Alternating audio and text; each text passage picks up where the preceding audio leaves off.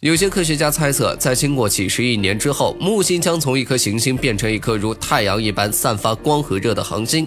那时，木星将吞噬太阳系内的七大行星。到时候，人类到底该如何才能幸存？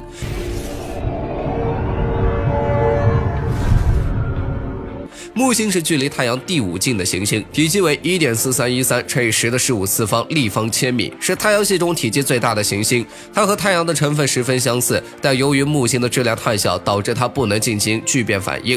但一旦木星的质量大于木星的百分之七，就会引发强烈的聚变反应。当木星产生聚变反应后，就会发出大量的光和热，成为自太阳后的第二颗恒星。这时木星的引力就会加强，吞噬周遭的小行星，甚至威胁到人类的家园地球。其实这。并不是所谓的推论。四十五亿年前的木星就吞噬过一颗质量约为地球十倍的小行星。这颗小行星主要由岩石和冰冷的物质构成。在当时，两颗行星相撞后，木星的核心直接被撞裂。但恰好有些超大密度的物质正好在此刻和木星本身的氢氦相融，重塑了木星的核心。而现在，如果木星变成了小太阳，就会率先吸引体积和质量更大的土星。